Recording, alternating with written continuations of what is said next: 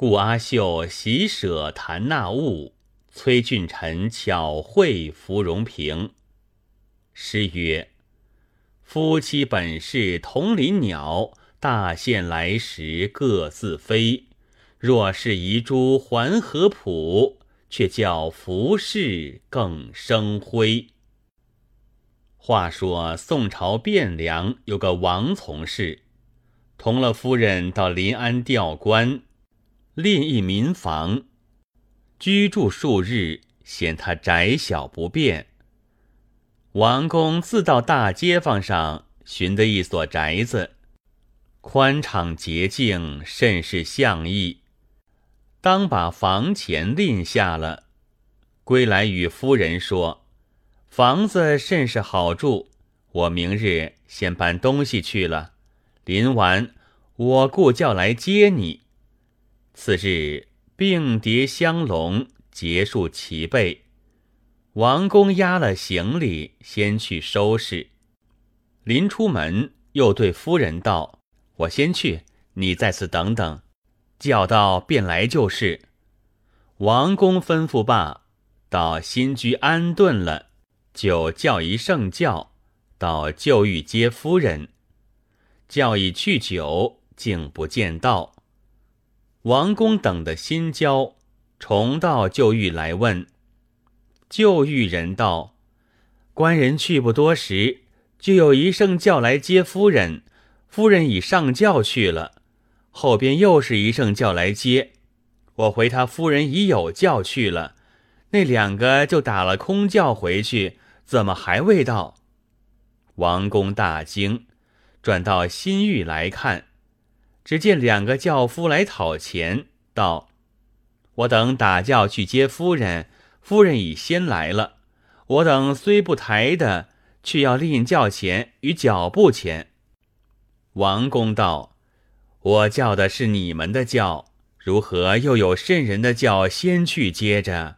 而今竟不知抬向哪里去了。”轿夫道：“这个我们却不知道。”王公将就拿几十钱打发了去，心下好生无主，暴躁如雷，没个出货处。次日到临安府进了状，拿得旧主人来，只如昨说，并无一词。问他邻舍，多见是上轿去的，又拿后边两个轿夫来问，说道：“只打的空轿往回一番。”地方街上人多看见的，并不知舆情。临安府也没奈何，只得行个缉捕公文，访拿先前的两个轿夫，却又不知姓名住址，有影无踪，海中捞月。眼见得一个夫人送在别处去了，王公凄凄惶惶，苦痛不已。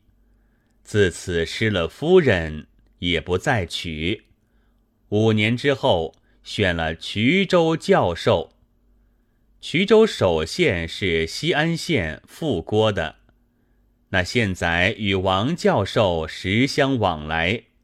现在请王教授衙中吃酒，吃到中间，下饭中拿出鳖来，王教授吃了两柱，便停了柱。哽哽咽咽，眼泪如珠落将下来。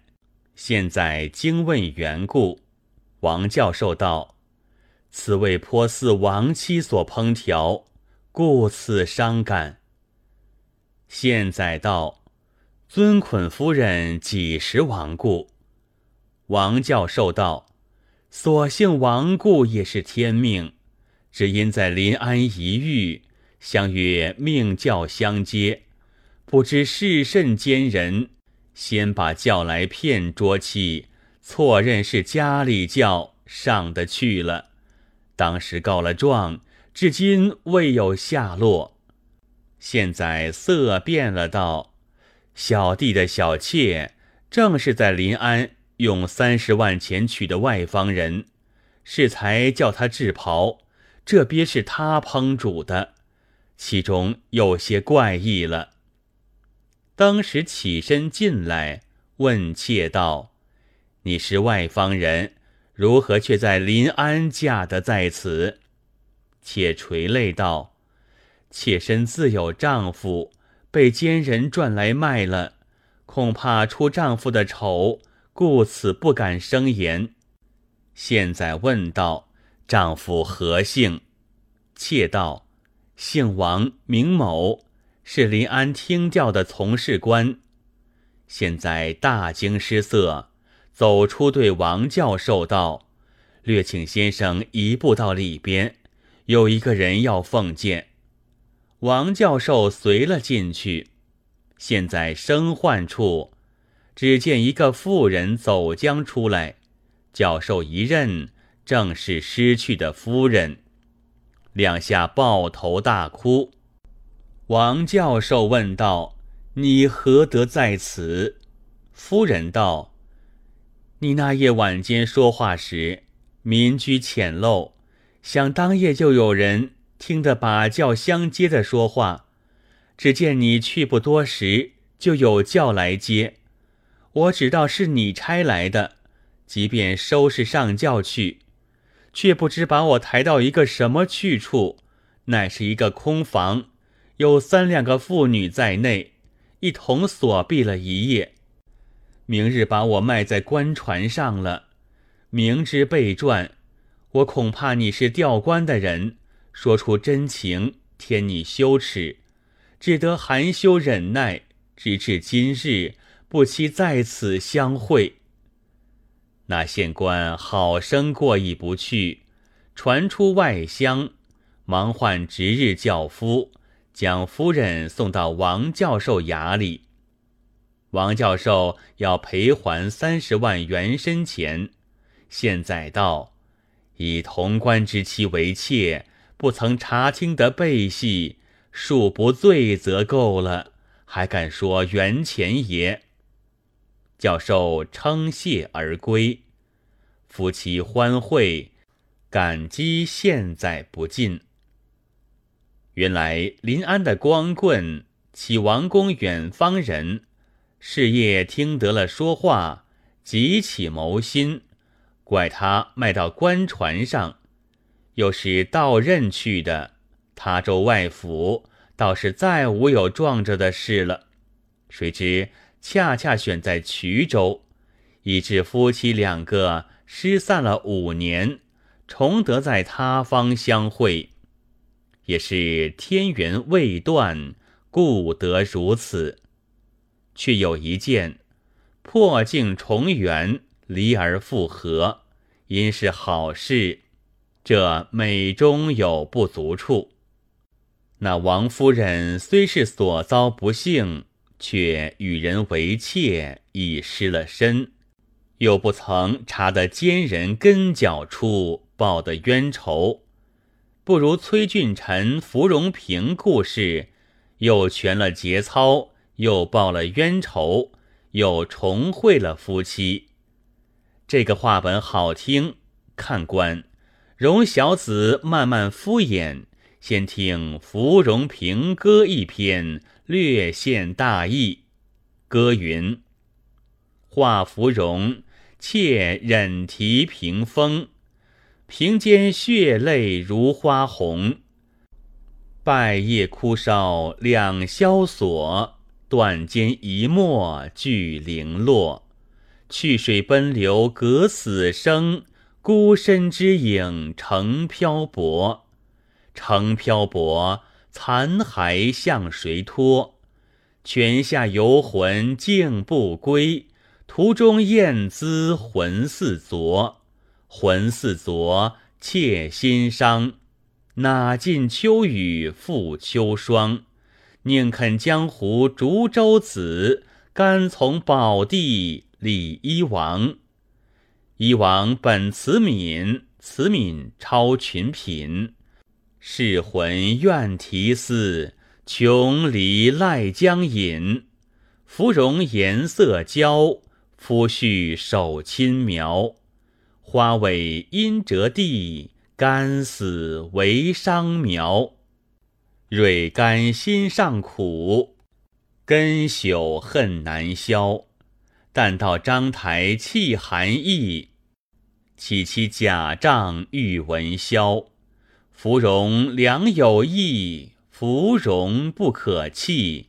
幸得宝月再团圆，相亲相爱莫相捐。谁能听我芙蓉篇？人间夫妇休反目，看似芙蓉真可怜。这篇歌是元朝至正年间真州才士陆仲阳所作。你道他为何作此歌？只因当时本州有个官人，姓崔，名英，字俊臣，家道富厚，自幼聪明，写字作画功绝一时。娶妻王氏，少年美貌，读书识字，写染皆通。夫妻两个真是才子佳人，一双良好，无不思衬，恩爱异常。是年辛卯，郡臣以复印得官，补浙江温州永嘉县尉，同期赴任。就在真州闸边。有一只苏州大船，惯走杭州路的，船家姓顾，领定了，带了行李，带了家奴使婢，由长江一路进发，包送到杭州交卸。行到苏州地方，船家道：“告官人得知，来此已是家门首了，求官人赏赐些，并买些服务纸钱。”赛赛江湖之神，俊臣一言，拿出些钱钞，叫如法置办。完事毕，船家送一桌生酒到舱里来，俊臣叫家童接了，摆在桌上，同王氏暖酒少酌。俊臣是宦家子弟，不懂得江湖上的禁忌，吃酒高兴。把箱中带来的金银杯幌之类拿出与王氏欢酌，却被船家后舱头张见了，就起不良之心。此时是七月天气，船家对官舱里道：“官人娘子在此闹处歇船，恐怕热闷。我们移船到清凉些的所在泊去，何如？”俊臣对王氏道：“我们船中闷燥的不耐烦，如此最好。”王氏道：“不知晚间谨慎否？”俊臣道：“此处须是内地，不比外江。况船家是此间人，必之厉害，何妨得呢？”就依船家之言，凭他遗传。那苏州左近太湖，有的是大河大洋；观塘路上还有不测。若是庞港中去，多是贼的家里。俊臣是江北人，只晓得扬子江有强盗，倒是内地港道小了，境界不同。岂知这些旧理？是夜，船家只把船放到芦苇之中。泊定了，黄昏左侧提了刀，径奔仓里来，先把一个家人杀了。俊臣夫妻见不是头，磕头讨饶道：“是有的东西都拿了去，只求饶命。”船家道：“东西也要，命也要，两个只是磕头。”船家把刀指着王氏道：“你不必慌。”我不杀你，其余都饶不得。俊臣自知不免，再三哀求道：“可怜我是个书生，只叫我全尸而死吧。”传家道：“这等饶你一刀，快跳在水中去。”也不等俊臣从容，提着腰胯扑通的撩下水去，其余家童使女尽行杀尽。只留的王氏一个，对王氏道：“你晓得免死的缘故吗？我第二个儿子未曾娶的媳妇，今替人乘船到杭州去了，再是一两个月才得归来，就与你成亲。你是无一家人了，你只安心住着，自有好处，不要惊怕。”一头说，一头就把船中所有尽检点收拾过了。王氏起初怕他来相逼，也拼一死。见他说了这些话，心中略放宽些，道：“且到日后再处。”果然，此传家只叫王氏做媳妇，王氏假意也就应承。凡是传家叫他做些什么，他千依百顺，替他收拾零碎，料理事务。真像个长家的媳妇服侍公公一般，无不认在身上。事件停当，船家倒是寻得个好媳妇，真心相待。看看熟分，并不提防他有外心了。如此一月有余，乃是八月十五中秋节令。船家汇聚了河船亲属、水手人等，叫王氏置办酒肴，盛设在舱中，饮酒看月，个个吃得酩酊大醉，东倒西歪。船家也在船里宿了。王氏自在船尾，听得酣睡之声彻耳。于时月光明亮如昼，仔细看看舱里。没有一个不睡沉了。王氏想到，此时不走，更待何时？喜得船尾贴岸泊着，略摆动一些些，就好上岸。王氏轻身跳了起来，趁着月色，一气走了二三里路，走到一个去处，比旧路决然不同，四望尽是水乡。只有芦苇孤蒲，一望无际。仔细认去，芦苇中间有一条小小路径，草深泥滑，且又双弯纤细，斜弓袜小，一步一跌，吃了万千苦楚，又恐怕后边追来，不敢停脚，尽力奔走。渐渐东方亮了。略略胆大了些，遥望林木之中有屋宇露出来。王氏道：“好了，有人家了。”急急走去，到的面前，抬头一看，却是一个安院的模样，门还关着。王氏欲待叩门，心里想到：这里头不知是男僧女僧。万一敲开门来是男僧，撞着不学好的，非礼相犯，不是才脱天罗，又离地网，且不可造次。纵是天已大亮，就是船上有人追着，此处有了地方可以叫喊求救，须不怕他了。只在门首坐坐，等他开出来的事。